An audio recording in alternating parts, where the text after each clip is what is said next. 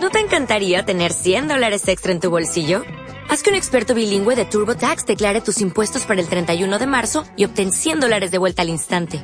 Porque no importa cuáles hayan sido tus logros del año pasado, TurboTax hace que cuenten. Obtén 100 dólares de vuelta y tus impuestos con 100% de precisión. Solo con Intuit TurboTax. Debes declarar para el 31 de marzo. Crédito solo aplicable al costo de la presentación federal con TurboTax Full Service. Oferta sujeta a cambios o cancelación en cualquier momento.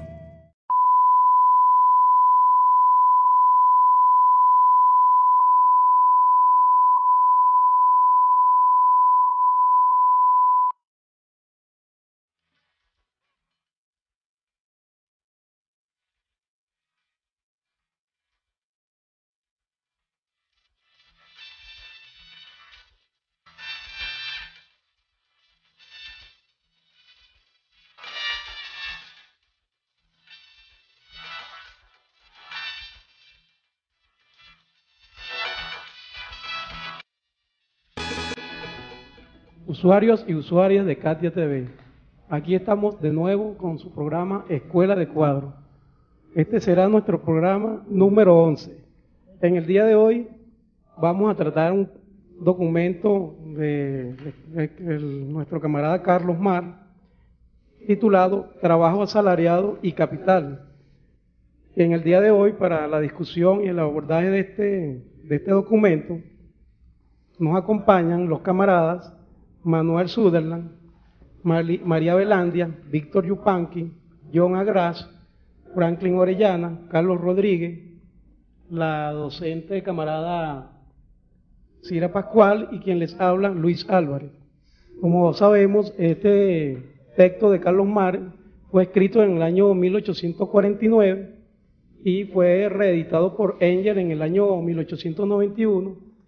Aquí está contenido aspectos fundamentales de lo que tiene que ver con, el, con la economía, con la lógica de cómo funciona el capital, cómo se dan esas relaciones de producción, eh, cómo se mide el, el, cómo se determina el precio de la mercancía, cuál es esa relación que en su profundidad, en su esencia, es una, es una relación perversa. Pero para que nos adentremos mejor en este tema, vamos a cederle la palabra a nuestro invitado Manuel Sutherland, quien nos va a adentrar en una breve introducción al respecto. Ok, primero que nada tenemos que ver la fecha de elaboración del texto, ¿no?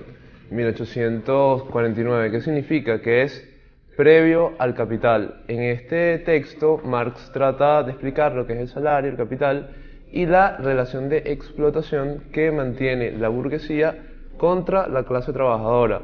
¿Qué es lo que sucede que hay que explicar que es previo al capital? Porque en este texto no aparece la palabra plusvalía, no aparece trabajo socialmente necesario, no aparece eh, trabajo abstracto, trabajo concreto, varias de las categorías que Marx va a tratar en el Capital y en otros escritos ya posteriores.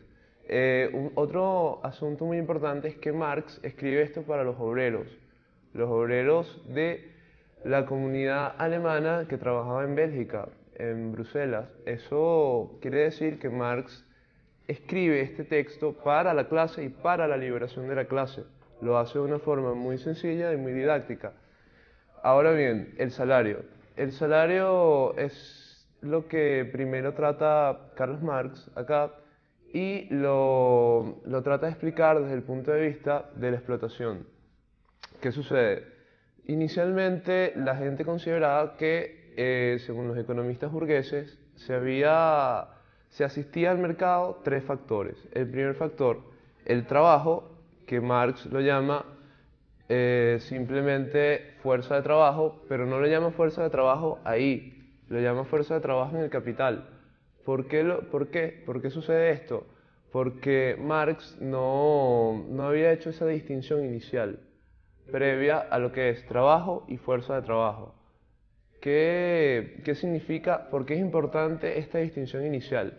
Veamos, si un trabajador vende trabajo, es decir, el burgués puede argumentar que él está pagando por algo que le está vendiendo el obrero de forma voluntaria, entre comillas. Si nosotros argumentamos que vende fuerza de trabajo, el obrero no está vendiendo algo concreto ni materializado, sino una capacidad para hacer, para construir, para fabricar. Entonces, cuando el obrero vende esa capacidad, trabaja en qué sentido? Puede trabajar de dos formas, a destajo o en una jornada. Si él trabaja en una jornada normal, digamos, ocho horas, en las mejores jornadas, las menos explotadoras, ese trabajador va a producir, en esas ocho horas, puede producir ocho piezas, digamos, ocho vestidos. Esos ocho vestidos van a ser parte de todo lo que se apropia el capitalista. Fíjense, con la primera producción del vestido, digamos, el primer vestido de los ocho, el trabajador hace su salario, es decir, ese vestido que se vende puede cubrir todo lo que él gastó en fuerza de trabajo. Pero ¿qué es lo que pasa? Cuando él hace ese vestido, él no va a decir, bueno, yo me voy, ya hice el vestido, ya hice mi fuerza, ya hice mi salario, me despido. No, ahí es cuando el, el capitalista le dice, un momento, tienes que hacerme siete vestidos para venderlo. Y ahí esos siete vestidos, que es el trabajo excedente, es lo que se apropia el burgués y es lo que nosotros llamamos plusvalía, pero en el texto aún no aparece, porque no es una invención eh, previa al capital. Fíjense algo, si nosotros tomamos la jornada, tiene dos partes, el trabajo necesario y el trabajo excedente. El trabajo necesario, que ya lo explicamos, es donde él hace el vestido, con que él puede recuperar el salario. Y ok, ya, ya sabemos cómo es el salario, el trabajo excedente y el trabajo necesario. ¿Cómo, ¿Qué es lo que cubre el salario? ¿Quién me puede haber que cubre el salario? Bueno, eh, según lo, leído, bueno, el salario este, es como lo, lo, lo, mínimo que necesita el, trabajador para, para, vivir, pues. más que todo, no sé si alguien más Exactamente. El salario se compone por los medios de vida de reproducción de la clase trabajadora. Es, decir, ¿qué es lo que se considera la clase, la reproducción de la clase trabajadora? Simplemente que el obrero pueda comer y subsistir y asistir al día siguiente a la jornada laboral. ¿Qué, qué símil lo pueden ver ustedes con, en la actualidad? ¿Qué es lo que refleja ese salario base? Actualmente... El sueldo mínimo sería. El salario mínimo, exactamente. ¿De cuánto es el salario mínimo? 600 y pico más estatique. 614. ok, fíjense algo muy interesante. El salario mínimo es 614 mil o 614 bolívares fuertes. La canasta básica es lo que los burgueses consideran el mínimo, la canasta básica alimenticia. Es lo que los burgueses consideran lo mínimo con que se puede sostener una familia proletaria. ¿Y de cuánto es la canasta básica alimentaria? 660 mil. Es decir, tanto el análisis de Marx que hace en 1849 está tan vigente que es que los burgueses colocan el precio de una canasta básica al borde del límite de la alimentación y la supervivencia del trabajador. Entonces, ¿qué, ¿qué, podemos nosotros indicar acerca de la posibilidad que tiene el trabajador de aumentar su salario? Que yo quisiera, eh, antes de, de hablar de ese tema, quisiera hacer una cotización anterior con respecto a lo que es el salario como tal o la fuerza de trabajo. es que, haciendo una, pequeña analogía, es como cuando un capitalista o un empresario compra una impresora o una impresora multifuncional para sacar copias, el costo de manutención de esa impresora, el aceite, lo que es el toner, todo lo que él invierte para mantener la impresora, es como el salario de la impresora, que es lo que se, refleja con la persona.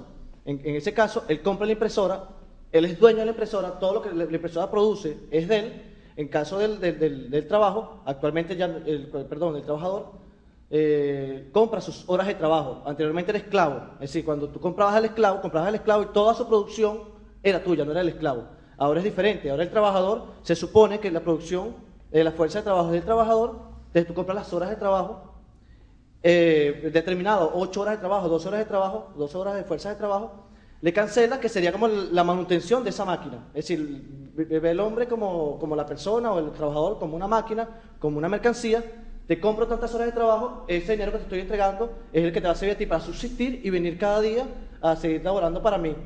Eh, de otro caso, yo creo que también la forma de, que el, trabajador en general puede preguntar que cómo puede aumentar eh, su salario.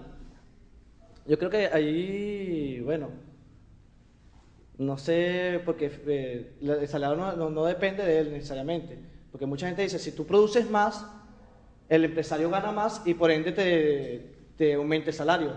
Pero es también una falacia, porque se dice que aumenta el salario, pero después el empresario en su conjunto, el conjunto de capitalistas, aumentan los precios de, venta y por ende entonces aumenta el salario, pero también aumenta el costo de la vida. Entonces sigue viviendo al de... Exacto. Y como, como decía al final, vemos que en décadas anteriores el salario mínimo o lo que ganaba comúnmente un trabajador era poco por debajo o similar, es decir, va a casi un equilibrio entre la canasta básica y el salario del trabajador. Actualmente, y sigue manteniéndose eh, al transcurso de los años, que sigue siendo igual. Pues. Entonces, por más que se aumente el salario, siempre va a mantener el mismo costo de la vida. Y la ganancia sigue siendo el empresario. Eh, fíjate lo siguiente, ¿no? Lo que estábamos hablando del salario. Si los trabajadores van a huelga, hacen presión, aumentan los salarios, ¿qué es lo que sucede?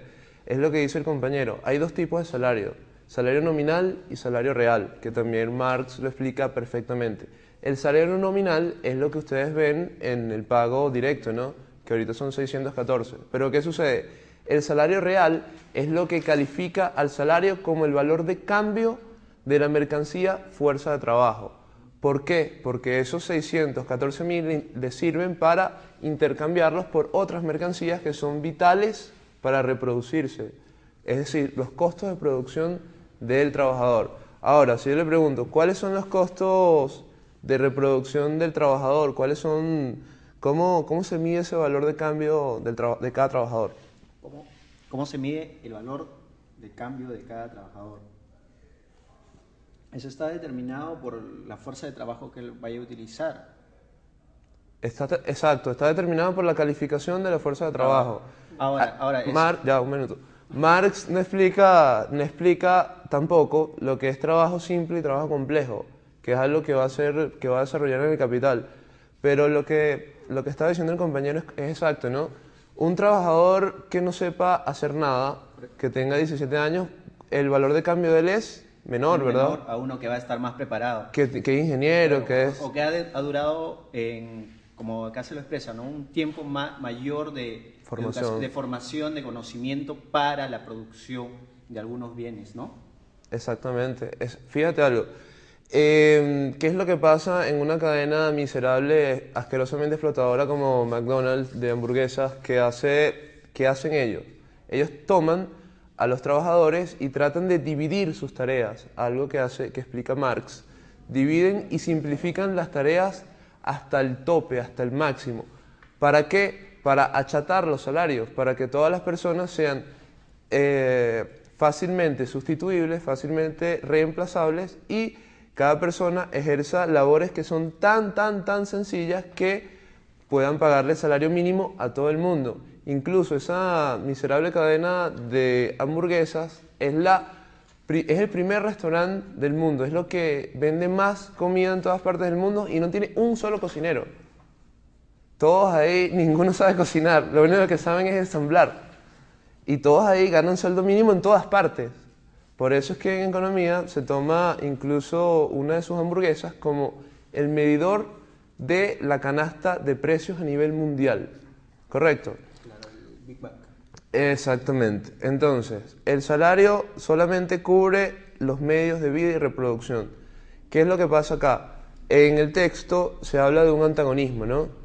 un antagonismo sumamente mm, duro y que se puede reflejar en todos los, sentidos de la vida. Eh, ¿cómo, ¿Cómo es ese antagonismo entre capital y trabajo? A ver, sencillo. ¿Cómo, ¿Qué les parece? El trabajador tiene el interés básico, ¿verdad? ¿Cuál es el interés básico? trabajar y tomar los medios de reproducción y vida y crecer. El capitalista tiene los intereses de explotar con la mayor cantidad de esfuerzo al trabajador. ¿Por qué? ¿Es porque el burgués es malo, es malvado, es mala gente? Porque quiere aumentar sus ganancias. Porque quiere aumentar sus ganancias, eso es correcto. Eh, ¿Ibas a decir? Bueno, por la necesidad de la reproducción del capital. Necesita entre más trabajo pueda tener, entre más menos trabajo necesario, menos trabajo necesario gaste, tiene más ganancia, o sea, tiene más, bueno, tiene más plusvalía, o mm, y eso hace que se forme una competencia también entre capitalistas y entre capitalistas entre sí y trabajadores entre sí, que genera una competencia en los precios, en los precios de la fuerza de trabajo y en los precios de las mercancías. Muy bien, exactamente. El salario como precio de la mercancía fuerza de trabajo se rige estrictamente por las leyes de oferta y demanda. Pero ¿qué sucede? En la sociedad capitalista hay, digamos, una sobreoferta, sobreproducción también, pero hay una sobreoferta de brazos. ¿Por qué? por la maquinaria. El avance en las fuerzas productivas hace que haya más máquinas, haya la posibilidad de sustituir trabajadores y además hay un crecimiento en lo que es la, cantidad de personas que están disponibles para trabajar. Entonces lo que dice la compañera, a medida que hay un crecimiento mayor, hay una competencia entre trabajadores para poder acceder a los puestos de trabajo. Y esa competencia que hacen los trabajadores, ¿qué, qué conlleva?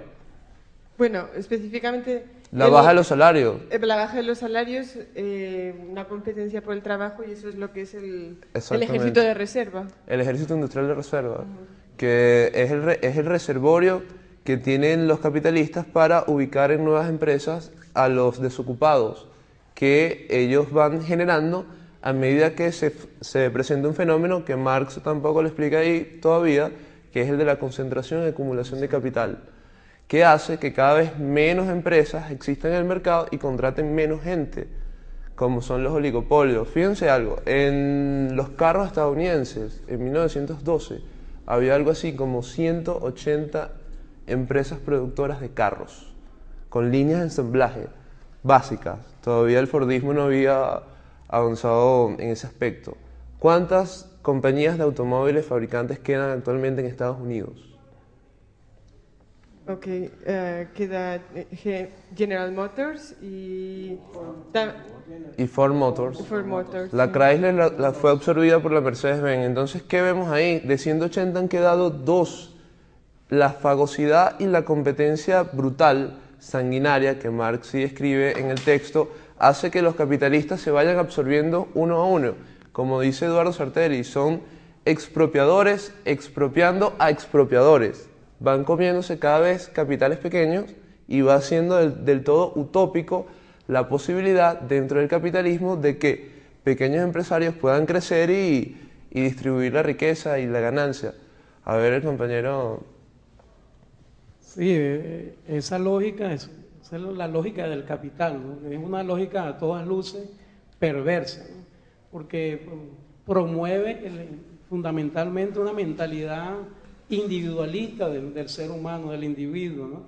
Y entonces, claro, en, esa lucha por, vender mi fuerza de trabajo, donde hay un ejército industrial de, reserva. de la reserva, eh, allí está el caldo de cultivo para que los capitalistas, los dueños del capital, eh, cada día ofrezcan menos beneficios en el sentido de que cada día los salarios son más precarios, cada día las condiciones de trabajo son más infrahumanas y eh, en la actualidad, o sea, contextualizando en la Venezuela actual, yo te doy una pregunta, ¿qué es lo que hace al sistema capitalista tan, tan atractivo que todavía hay personas que dicen, bueno, pero yo tengo la libertad de, trabajar en la Polar o de trabajar en la McDonald's, de trabajar no sé eso Es correcto. ¿Tú crees que eso es una libertad o una falsa libertad? No, es una falsa libertad, como tú bien lo dices. Es una libertad que Engels en el prólogo la coloca entre comillas, ¿verdad? Porque es lo que también dice Marina Cabat, una compañera. Es la libertad de morirse de hambre o irse a explotar. Tienes esas dos opciones, entonces. Si, ¿Quiénes tienen libertad verdadera? La burguesía la burguesía tiene el tiempo, tiene el tiempo de ocio, el tiempo para crear, para, hacer tantas cosas. Como dice eh, Aristóteles, eh, sin esclavitud no puede haber filosofía. Entonces, ¿qué sucede? Veamos, vayamos otra vez al punto. Los capitalistas compiten entre sí. ¿Y para qué? ¿Por qué compiten entre sí? Porque cada vez más, aparte del afán de ganancia, necesitan reponer el valor del capital fijo. Como ellos necesitan comerse y destruir a otros capitalistas, ellos van adquiriendo máquinas y tecnología cada vez mayor, ¿verdad? Cuando ellos adquieren esa máquina y tecnología cada vez mayor, ellos desplazan a competencias más pequeñas que no pueden con esa maquinaria nueva. Pero ¿qué sucede? Esa maquinaria genera valor, genera nuevo valor. ¿Quién me puede decir? Ahí la maquinaria no es la que genera valor. El que genera el, la única fuerza que puede generar valor es la fuerza de trabajo, o sea, que le puede incluir, o sea, que puede aumentar el valor de una cosa, no es la máquina en sí. Exactamente. Eh, la, no, eh, la, la, máquina como tal es lo que dice la compañera, es el capital muerto, el capital pretérito, es trabajo que fue hecho y que está reflejado y concretizado en una máquina. ¿Qué es lo que hace la máquina? Aumenta la productividad del trabajo. ¿Y, qué es? y cuando se aumenta la productividad del trabajo, ¿qué sucede? Se aumenta la plusvalía relativa, aumenta la ganancia del capital. ¿Qué pasa con una máquina? Esa máquina, vamos a suponer que tenemos una venta de empanadas, ¿verdad? Nosotros nos compramos una freidora más grande que pueda hacer más empanadas, ¿verdad? Entonces, si una persona, un burgués diría, claro, compramos la máquina, entonces eso nos da más dinero y más ingresos. Pues no, lo que le da ingresos y trabajo y valor a esa mercancía llamada empanada es la fuerza de trabajo. Porque la fuerza de trabajo es la única mercancía que no solo genera el valor que ella misma refleja en el valor de cambio, sino que refleja un valor adicional, que es el valor adicional que se apropia el capitalista. ¿Qué es lo que pasa con el precio de la mercancía capital fijo? ¿Qué es lo que sucede? Se deprecia. Se deprecia. Y esa, mercancía se va en cada pedazo de empanada. Cuando una freidora hace una empanada, esa freidora se gasta en 0,0001. Entonces, el millón de empanadas que vaya a hacer va a llevar un porcentaje del valor de esa freidora. Es decir, solamente se va a conservar el capital, no se va a crear un capital nuevo. El que crea un capital nuevo, el que lo conserva y lo aumenta es única y exclusivamente la fuerza de trabajo, la interacción con el hombre. Ok, bueno, vamos a ir a un corte, pero antes de eso quería leer una cita y dejarlo con una pregunta abierta. Y Franklin también, cuando volvamos del corte, tiene una, una intervención. Pero la pregunta es en cuanto a eso que se ha llamado los empresarios socialistas, ¿no? Y el trabajo. Ah. Eh, los intereses del trabajo asalariado y los del capital son eh, diamétricamente opuestos, ¿ok? Entonces vamos a un corte, quizás podemos tocar ese tema que, se relaciona a todo el texto. Sí, por supuesto.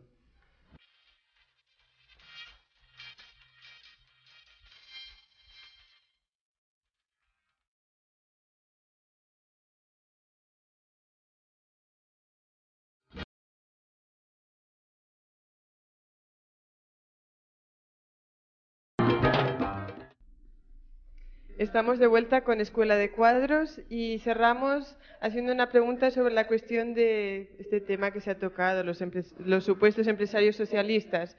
Y releo la cita eh, del texto.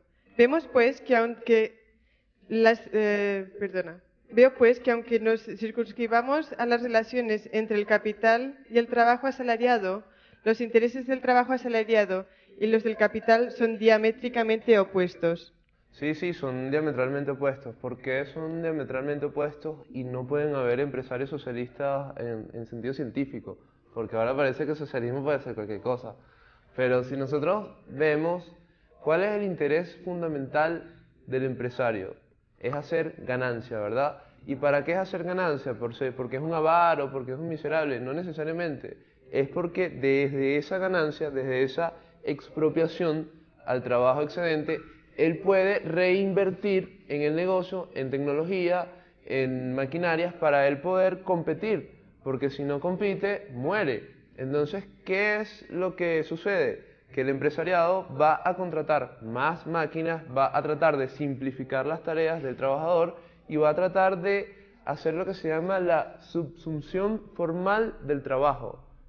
¿Cómo es, ¿Cómo es eso? Eso arranca desde la cooperación simple, la cooperación compleja y la manufactura. Es decir, situémonos en el, en el inicio, el artesanado. El artesanado tenía los medios de producción, las herramientas y tenía eh, la posibilidad de hacer su trabajo, su producto y venderlo. Él era completamente libre en ese aspecto. ¿Qué sucede? Cuando el burgués trae al arte, le da herramientas, le da materiales, pero todavía el artesano trabaja relativamente independiente.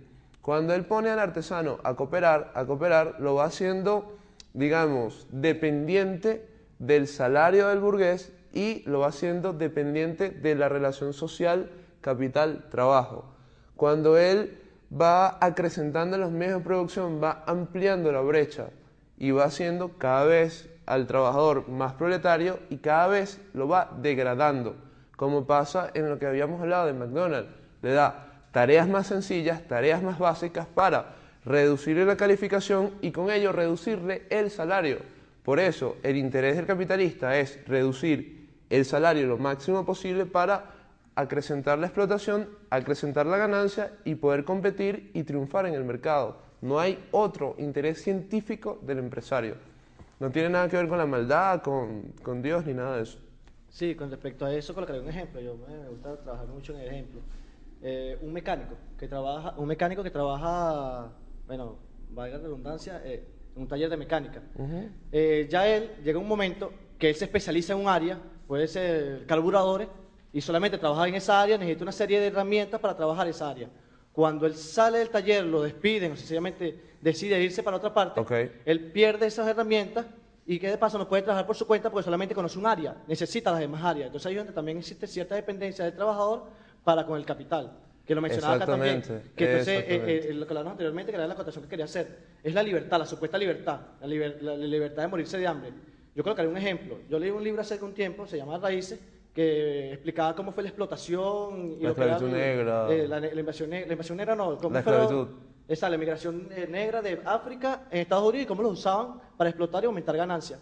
el terrateniente, que es donde está la de las contradicciones, el terrateniente para poder mantener su vida, su estatus, todos sus beneficios, todas sus relaciones, dependía de todo lo que hacía el, el esclavo. A medida que el esclavo, eh, el terrateniente iba contratando más esclavos, entonces el esclavo se, da cuenta de que ya eh, todo lo que él hace es el terrateniente, el terrateniente no hace nada. El esclavo se está dando cuenta que, es enajenado, que es lo que cuando pasa la revolución. ¿Qué es lo que pasa acá? Pero entonces ahí es donde eh, un, esclavo se, escapa y le hace una pregunta bastante interesante. ¿A dónde vas a ir? Siempre vas a ser un esclavo. Dime para dónde vas. Para donde quiera que llegues vas a ser un esclavo. Y al final el esclavo decidió regresándose y quedándose con, con, el terrateniente, porque donde quiera que iba, para donde quiera que llegara, siempre iba a ser considerado esclavo, y si estaba libre, sencillamente lo apresaban y se lo daban a cualquier otro terrateniente, que es lo que pasa actualmente. Claro, no, pero no es, no, es que, no es que si esté libre lo apresan y vuelve a ir, sino que no tiene los medios de producción para él poder reproducir No, pero para hacer la, la, analogía. En ese entonces, no era libre, sencillamente, tú aunque te escaparas para donde quiera que fuera, donde llegara iba a ser esclavo. Actualmente es un poco diferente. Tú llegas, vendes tu fuerza de trabajo y aunque tú renuncies, no quiero más, no me gusta tú como patrón, me, tratas mal, yo me voy, pero como decía, no tengo las herramientas, dependo totalmente del, capital, de los medios de producción, por eso tengo que ir a ofertar nuevamente lo que es, mi fuerza de trabajo. Igual. Entonces colocaría la última analogía. En ese tiempo, todos los esclavos los montaban en una, eh, en una tarima, por decirlo así, y pasaba uno por uno, comenzaban a subastarlo. ¿Cuánto vale este? No, tantos dólares. Ahora, entonces es diferente. El esclavo Tal empresario, entonces van pasando todos los trabajadores.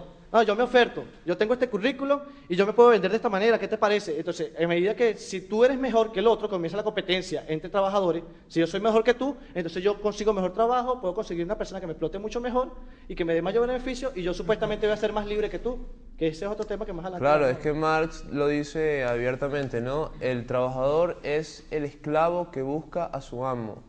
Eh, siempre vamos a trabajar para el capital. Siempre, mientras estemos en esta sociedad capitalista, nosotros no tenemos, estamos separados o, como dijo la compañera, enajenados de lo que son los medios de, reproducción y vida, es decir, las herramientas, la tierra, todo eso. La posesión por parte de la burguesía de todos los medios de producción que hace, lo encarece y hace que el trabajador tenga que obligarse a vender su fuerza de trabajo para poder subsistir. ¿Cómo, cómo se, se metió el capitalismo en África? Tú que hablas de ese tema de la esclavitud ellos en ciertas tierras hacían, veían que los trabajadores, o perdón, las tribus tenían su autosustento, autosustento muy chico, ¿no? Una vaca, un animal, una parcela de tierra. ¿Qué es lo que hicieron ellos? Se lo quitaron. Empezaron a, apropiarse de las tierras, apropiarse de las tierras para obligar a los trabajadores a irse a las minas para vender su fuerza de trabajo. Entonces, ¿qué es lo que sucede? El capitalista y toda la clase burguesa lo que trata es de encarecer, tecnificar y complejizar los medios de producción para separarlos de la masa trabajadora e impedir que eh, los trabajadores se organicen, eh, tomen los medios de producción y subsistan de una forma seria y decente. Bueno, yo quería hablar sobre eso y es precisamente que el, creo que el gran triunfo del capital fue ese, o sea, fue hacer que el trabajador ya no hiciera su trabajo para subsistir y para vivir, sino que viva para vender su trabajo. O sea, es al contrario. El hombre desde, bueno, el hombre desde siempre ha hecho trabajo, ¿no? Y el trabajo era una forma de, de hacer, de precisamente realizarse socialmente como, como hombre. Y el triunfo del capital entonces viene siendo eh, enajenarlo y quitarle y quitarle esa relación con el producto de su trabajo. Sí, no, excelente. El trabajo, el trabajo es una actividad preciosa. El trabajo es una actividad donde el ser humano se realiza, se relaciona con sus iguales y se relaciona con la naturaleza para crear y eh, construir sus medios de vida, eh, hacer una casa, eh, sembrar, comer, cocinar. ¿Qué es lo que sucede en esta sociedad capitalista? El burgués ha convertido el trabajo en una esclavitud, ha convertido el trabajo en una pena, en una penuria ha convertido a esa bella labor en un castigo. Y eso es como la pregunta que nos hizo el compañero, ¿por qué eso, eso es así? ¿Por qué hay gente que siempre se quiere entregar al, al trabajo?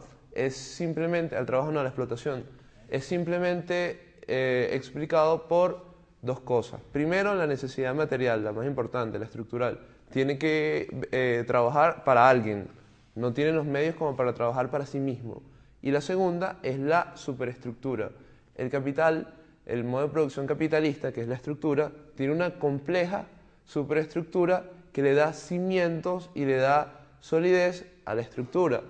¿Qué tiene la superestructura? La religión, que explica a la gente que hay pobres y ricos eternamente, que el cielo va a ser para los pobres, que la miseria es una realidad insustituible, el Estado es la superestructura más importante que impide materialmente el crecimiento de la, de la clase, cuando ese Estado evidentemente tiene una representación de clase burguesa, por supuesto, eh, la cultura, las costumbres, todo lo que nos enseñan en casa inconscientemente, la espontaneidad, entre comillas, que nos dice, bueno, él es rico porque él se lo ganó, o él es millonario de cuna, o ese señor es respetable porque es un millonario que regala su ropa vieja y nos trae comida a todos los del barrio.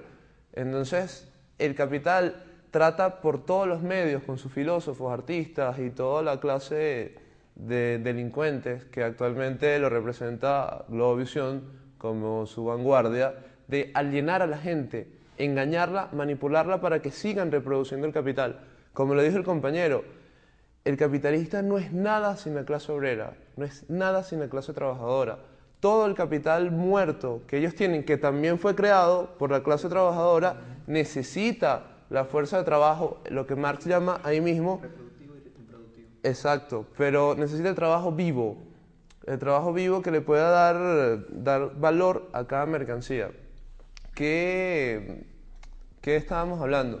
Mientras más crece el capital, ¿qué pasa con las cadenas que lo atan, que lo dice el texto también. Se ponen más sólidas, más, se hacen de oro, A medida que el capital en otros países les va dando, le va creando necesidad, necesidades a los trabajadores, lo hace más dependiente del salario y los obliga, como pasa en Estados Unidos, a vivir toda la vida endeudados, a vivir toda la vida para el trabajo regalado, para regalarles el trabajo que miserablemente capta el patrón sin ningún tipo de remuneración. Ahí no aparece, ¿no? Pero plusvalía absoluta y plusvalía relativa. La plusvalía absoluta es la que se está creando ahora evidentemente existía antes, pero se está estandarizando. ¿Por qué se está estandarizando?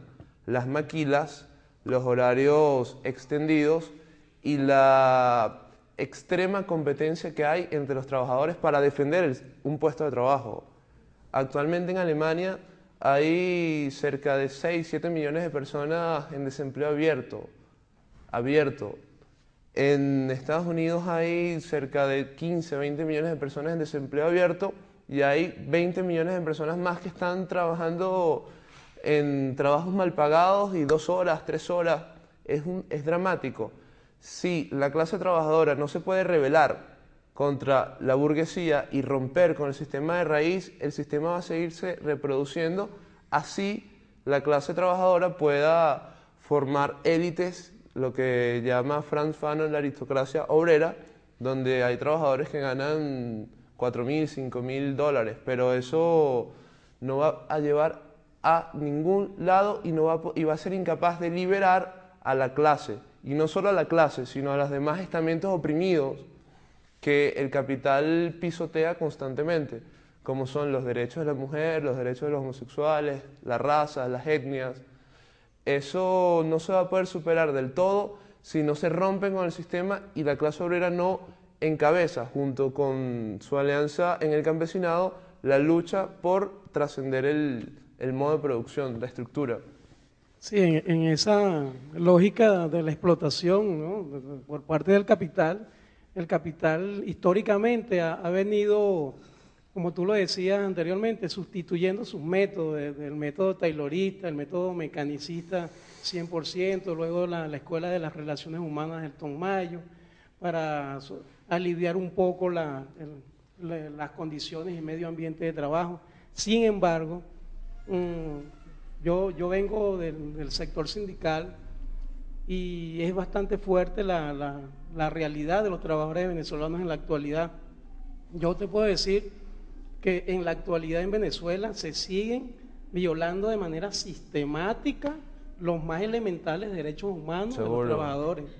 Y aquí lamentablemente no ha habido respuestas de ningún tipo eh, para, para, acabar con, esta, con este abuso, con, este, con, con esta opresión tan terrible que sufren los trabajadores. La cosa aquí en Venezuela, en relación a las condiciones y medio ambiente de trabajo, mira que son críticas, ¿no? No, bueno, pero fíjate algo, eso es una, eso, eso es una ofensiva, no, o sea, no pasa solamente en Venezuela y no es tan así. Creo que se han hecho algunos logros con la seguridad laboral, con lo que es la seguridad industrial. Hay algunos organismos como Insacel que ha hecho un buen trabajo en algunas fábricas, está tratando de no monetarizar el riesgo laboral. Fíjense algo, Acá muchos sindicatos miserablemente corruptos, eh, en vez de asegurar la vida del trabajador, lo ponían a trabajar a, no sé, en el piso 50 con arnés malos y con estructuras, eh, andamios terriblemente mal estado. ¿Y qué es lo que hacían? Le daban un bono de riesgo. Es decir, no, no se comprometían con la salud y seguridad de eso. Hay un, hay un grupo, hay un movimiento que está tratando desde INSACEL y con la formación de los consejos obreros de evitar, exactamente, evitar la monetarización, la monetarización de la salud. Aquí, por ejemplo, la gente de Sanitarios Maracay cargaban eh, piezas de baño de 40, 50 kilos y toda la columna se desdañó. Es algo terrible. El, el burgués trata siempre de castigar al obrero en cuanto a qué, en cuanto a que él pueda pagar lo mínimo y ganar lo máximo. Sí, pero eh, yo lo que iba a concluir la idea era en cuanto a, lo que se denomina el fetiche, ¿no? En, cuanto el, obrero es más esclavo del producto, eh, tiene más, más necesidades superficiales creadas. Este, fíjate, muchos trabajadores terminan viendo a sus compañeros de clase como enemigos, ¿vale? Sí, sí. Los terminan viendo como enemigos y eh, en, la, en la experiencia práctica, ¿no? Y cada día, yo la, yo la pregunta que, que planteo aquí al colectivo que nos respondamos con el avance científico técnico, con, la, con el aparataje mediático, tecnológico con que cuenta el sistema capitalista ahorita, de qué manera nosotros podemos comenzar a desmontar eh, todos, esos, todos esos antivalores que, nos ha sembrado el capitalismo eh, a, nosotros como clase y para que comencemos un proceso real de organización, de concientización progresiva que nos permita asumir este, una lucha eh, por transformar nuestras condiciones, no solamente de trabajo, sino por, por eh, trascender lo reivindicativo y plantearnos lo político.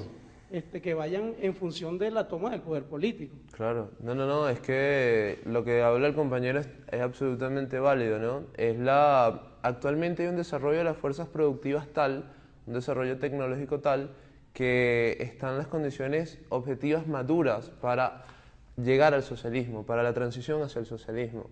¿Qué sucede? No, la superestructura burguesa ha retrasado las condiciones subjetivas es decir, la conciencia de clase, es decir, la, organización y estructura de organismos que puedan eh, defender los intereses del proletariado y, y, lo que dice el compañero, la toma del poder político. Pero las condiciones tecnológicas están dadas y hay la posibilidad y hay la necesidad histórica. ¿Por qué la necesidad histórica? Porque el capitalismo en su lucha eh, sangrienta por el mercado está cada vez más degradando al trabajador, destruyendo el, medio ambiente, destruyendo todo lo que son las construcciones artísticas, mercantilizando todo.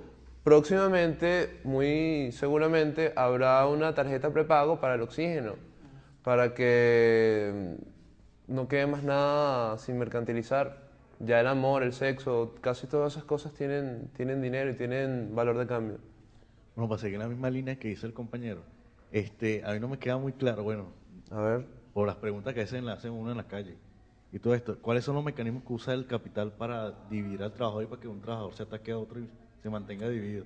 Porque creo que esa es la tarea que tiene el capital con el trabajador, mantener. Es una de las formas de castigo.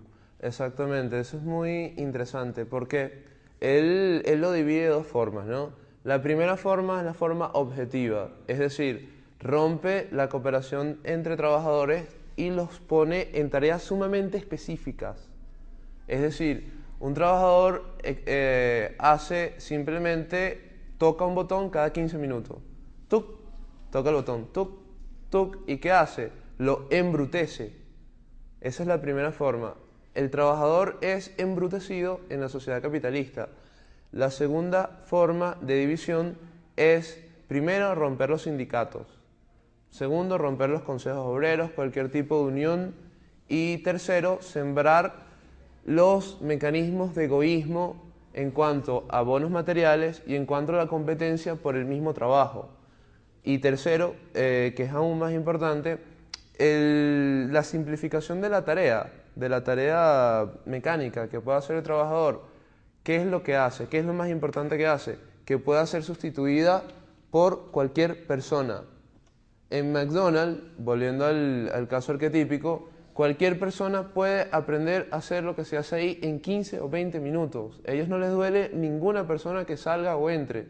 ¿Por qué? Porque simplemente el que monta la hamburguesa hace refresco y el otro hace lo mismo y van haciendo lo mismo, entonces él o yo aprendemos. Incluso han llegado a tales niveles que ellos utilizan lo que es la, el proceso cognitivo tipo simio simio, chimpancé. ¿Por qué? Porque ellos colocan a una persona a hacer algo y le dicen al otro, mira, ponte a verlo para que veas cómo se hace y lo aprendas. Es decir, con la observación básica es el aprendizaje cognitivo. Y por eso es que los tipos apenas salen no saben hacer nada. Los embrutecen, los degradan y también les ponen pequeñas trampitas, ¿no? Para incentivar esa división. Este, que si el empleado del mes, que si el más a la mecate, que si el, que más suave le habla al patrón, que si el más pasa coleto, que si no sé qué, no sé qué, no sé qué, los va haciendo meterse en competencias idiotas para que ellos mismos reproduzcan esa competencia y tengan, se vean como, como enemigos. Bueno, pues hay cuarto y quinto.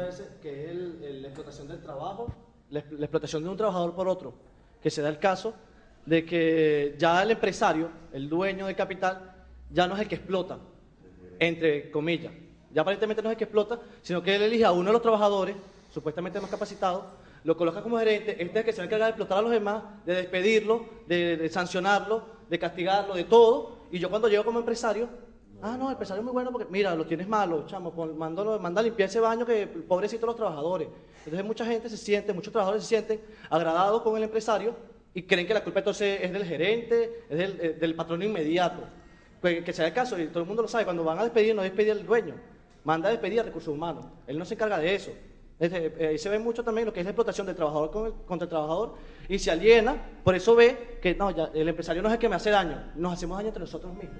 No, bueno, pero déjame aclarar algo. La explotación en sentido marxista es la, la extracción de plusvalía y otro trabajador no puede explotar a otro trabajador en sentido marxista, claro, porque mm, no tiene los medios de producción y no, no les trae el trabajo excedente. ¿Qué es lo que hace? Lo que dice el compañero, lo maltrata, lo pisotea y em, lo que hace el capital se desaparece, el dueño no existe, como en McDonald's, sino existe un gerente que hace las funciones de vigilante, de control y las funciones de vigilar lo que hacía el amo antes, pero ahora lo hace otro, otro trabajador. Lo que pasa es que ese trabajador no es un proletario porque está en una posición de dominio está en una posición de control sobre los otros trabajadores. Es como una especie de capataz.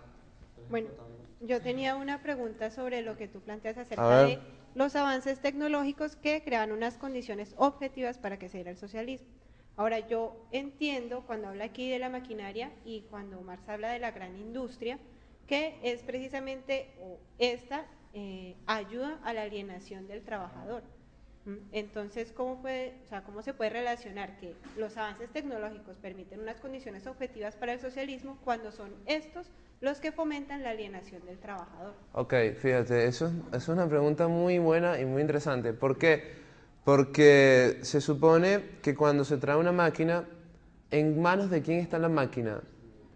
Del, del burgués, ¿verdad? Del capitalista.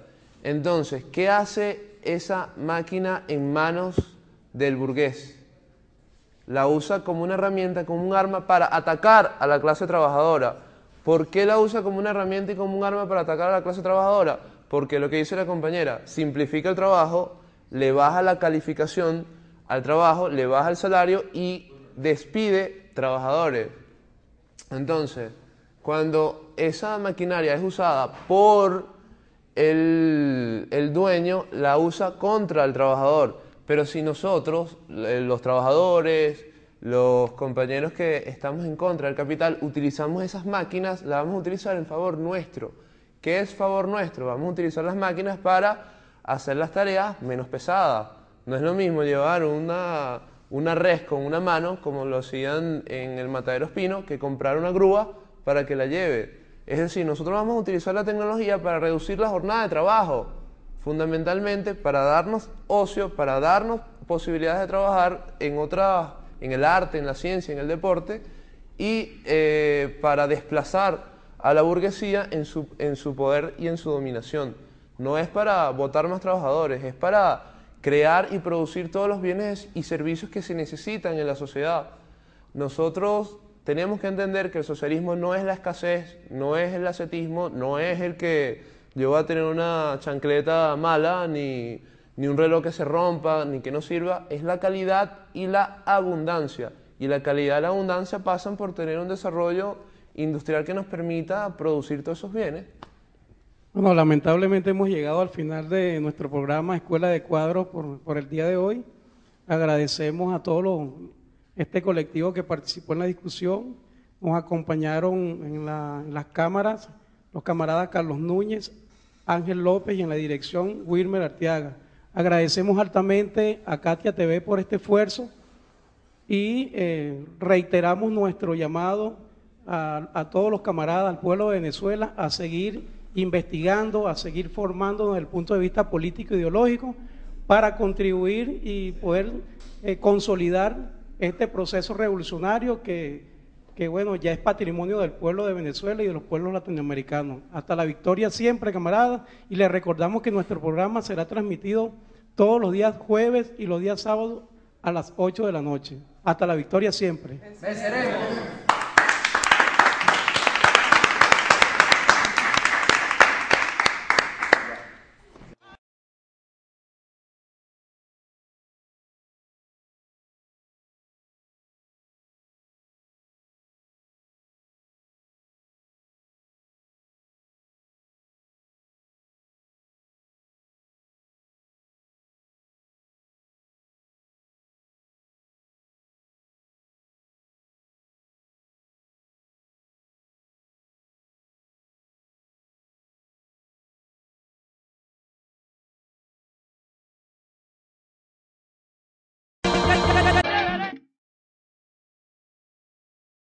En Sherwin Williams somos tu compa, tu pana, tu socio, pero sobre todo somos tu aliado, con más de 6.000 representantes para atenderte en tu idioma y beneficios para contratistas que encontrarás en aliadopro.com. En Sherwin Williams somos el aliado del PRO.